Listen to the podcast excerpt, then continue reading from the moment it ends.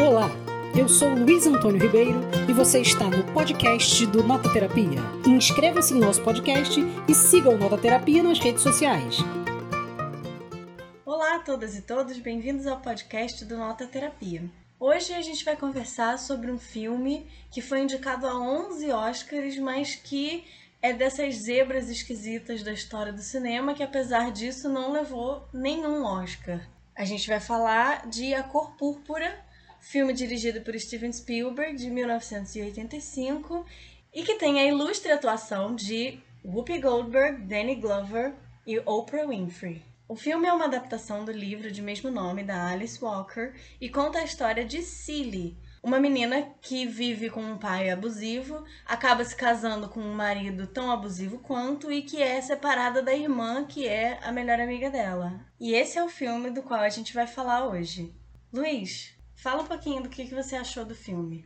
Bom, como o filme do Steven Spielberg, eu acho que ele não surpreende enquanto estrutura, enquanto cinema, enquanto tudo que a gente já espera ver num filme do Spielberg, que é muito sentimentalismo, aquelas músicas românticas de fundo que vão conduzindo os nossos sentimentos, uma certa estereotipação de uma coisa ou outra, mas juntando tudo que o filme é e pensando no momento que ele foi feito, na década de 80, eu acho que ele é um filme incrível, muito sensível e muito cuidadoso.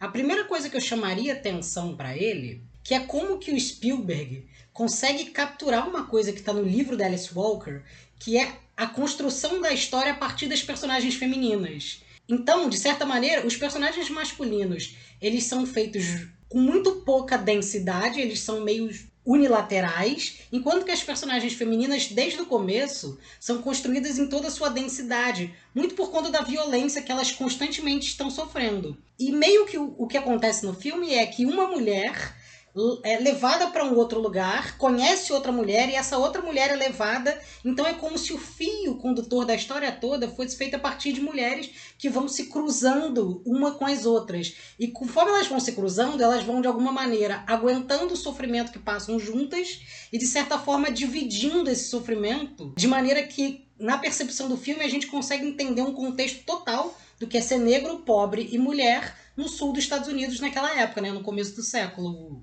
é, eu acho que como cinema, se a gente fosse elencar assim uma coisa que faz do filme um excelente filme, foram as escolhas do Spielberg em transformar o livro que é em formato de cartas em uma história que é contada de maneira mais linear. Eu acho que essa transposição que ele faz ela é muito bem feita e ela oferece muito para a narrativa da história em termos de um filme. E eu acho que o que faz o filme um grande filme não é necessariamente a direção do Spielberg, mas é a história em si. Ele tem nas mãos uma história brilhante, uma história genial, que ah, não à toa fez da Alice Walker uma das mais importantes escritoras do século XX. E ele tem muito o que fazer com essa história, porque ela é uma história de uma densidade e de uma complexidade tão grande que oferece muito para ele. Ao mesmo tempo, não tem como não pontuar o fato de que as atuações são brilhantes. A Whoopi Goldberg faz talvez o melhor trabalho da vida dela, na minha opinião. Ela dá nuances à personagem da Cilly que somam de uma maneira impressionante. A Oprah Winfrey tá genial, o Danny Glover tá muito bem. Então assim, é um filme que por ter atuações muito, muito bem construídas e uma história magistralmente contada, se torna um excelente filme. E aí, quando eu penso que, apesar das 11 indicações, ele não levou a indicação de direção, eu acho que tem um pouco a ver com isso. Porque o que o filme tem de melhor é a história. E isso vai para além do filme.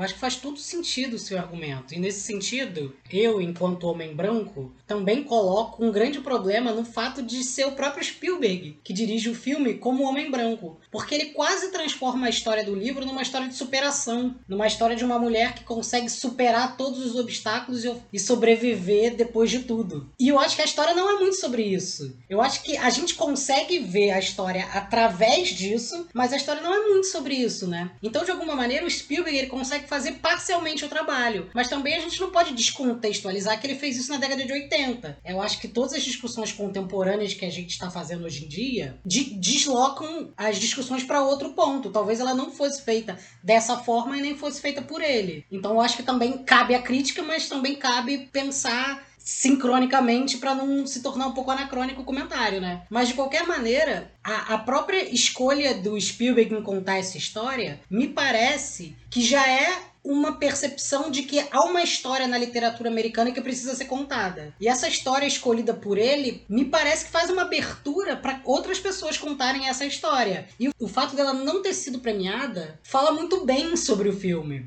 Porque mostra exatamente por que que Hollywood tem os problemas que tem. Porque você faz um filme dessa magnitude, que se torna um clássico, e ele não é premiado nem quando o Spielberg dirige. Ou seja, as questões raciais, as questões que estão envolvidas ali nessa história, não foram algo que chamaram atenção naquele momento. Entretanto, a gente conseguiu criar pessoas, e, e atores, e artistas, e nomes maravilhosos como a Whoopi, a Oprah e Danny Glover nesse momento, que parece que aí que eles surgiram mais pro mundo, né? Eu queria voltar nisso que você falou a respeito de como que o filme acaba retratando um pouco como se fosse uma história de superação. Eu acho que, de fato, o filme faz isso. E eu acho que isso é efeito exatamente de como todas essas questões raciais, elas, elas de formas diferentes permanecem hoje né? A gente ainda tem uma visão de que, de alguma forma, passar pela violência que ela passou, não só ela, mas todas as personagens femininas, passar por aquela violência é como se de alguma forma te transformasse em uma guerreira, né? E é evidente que deve se louvar a capacidade dessas mulheres de construir, inclusive a partir da comunidade que elas constroem entre elas e não individualmente,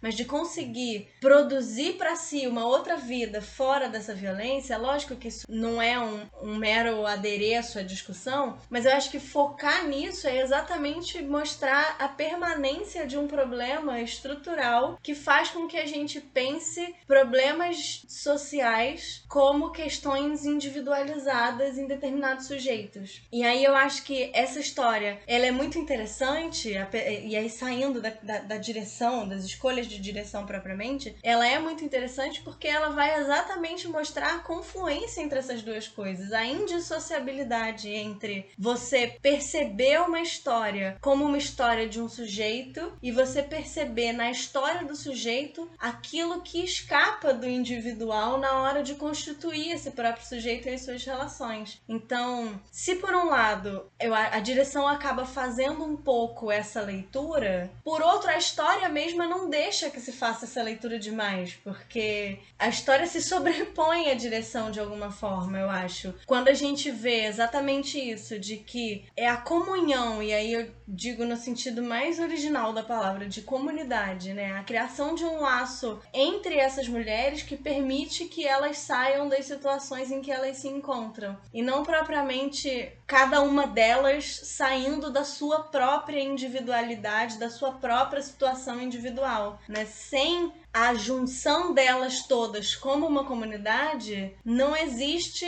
a superação da violência. É, eu acho que elas não saem das, da situação em que elas se encontram. Eu acho que elas encontram linhas de fuga possíveis para sair da situação em que elas se encontram. E aí a gente volta pro começo do que eu falei, que, que a, a história é conduzida em que uma mulher leva a outra, que leva a outra que leva a outra. Então, da Cilly, que é a personagem principal, a gente vai descobrindo a Sophie e vai descobrindo a Shug e vai descobrindo uma série de outras mulheres a partir da primeira. Então, a gente sai da dimensão do indivíduo e vai para uma dimensão coletiva. E por isso que o filme acaba sendo e mostrando uma ironia falha da direção do Spielberg, que ele sempre tenta transformar momentos em momentos triunfais, sempre tenta celebrar as ocasiões com uma música de violino que sobe. E o que a, e a história que a gente está vendo não acontece isso, nada é celebrável. Tudo aquilo é simplesmente um momento de, de a gente olhar, escutar, mais do que escutar, jogar para dentro dentro, trazer para o pensamento e tentar, a partir disso, pensar em formas de não permitir que isso aconteça novamente. Eu não sei como, mas eu acho que o cinema abre essa porta. E a arte é o único refúgio onde a gente consegue fazer isso sem entrar em brigas muito filosóficas. Eu acho que a própria história e, e a passagem entre essas mulheres nos ensina uma coisa que a gente precisa muito aprender. E em relação a isso que você fala de, dessa tentativa de transformar as coisas meio numa, num, num momento triunfal, eu acho que o que a história oferece é exatamente o oposto disso. Porque não tem, não tem nada de triunfal. É tipo, é, é a coisa mais mundana do possível. As relações que se criam para produzir linhas de fuga no cotidiano de violência, elas são basicamente carnais, mundanas, nada triunfais, ligadas a pequenos acontecimentos cotidianos que vão construindo essa força capaz de desestabilizar minimamente os processos violentos, né? Bom, agora a gente chega então na hora final do nosso podcast, que é dar nota para esse que é um dos mais clássicos filmes da história do cinema que retrata uma das histórias mais clássicas da literatura. Luiz, qual a sua nota? Dar nota para esse filme é das coisas mais difíceis, porque a gente faz um podcast em que a gente basicamente destrói o Spielberg, considerando alguns elogios, mas o filme é bom, é um filme bom de assistir. Então, levando em conta esses elogios e essas críticas, eu vou dar um 8,5, porque é uma nota que ninguém vai me criticar porque é dado 8,5, mas todo mundo vai ficar um pouco satisfeito. Então, quem ama o filme e quem não ama o filme eu consigo passar despercebido por essas pessoas. Então eu tô dando uma nota meramente para me proteger. O filme é um 8,5, vale muito a pena, é um clássico, porém leia um livro antes. Eu concordo com você, é, não necessariamente pelas suas razões, mas eu acho que um 8,5 é uma nota boa para esse filme, porque de fato ele é um filme gostoso de assistir, apesar de ser um filme longo, ainda mais para a década de 80, um filme de duas horas e meia. Mas, mas porque essa é uma história que merece ser contada e reverberada de todas as formas possíveis, seja pela literatura, seja pela arte, seja pela literatura, seja pelo cinema. Enfim, é uma história que eu acho que a gente precisa precisa ouvir, se debruçar e aprender com ela hoje e sempre. Esse foi mais um podcast do Nota Terapia. Voltaremos, voltaremos em algum momento com conversas, diálogos, reflexões a respeito de filmes, de livros e de tudo que envolve o mundo da arte. Até mais. Até mais, um abraço, galera.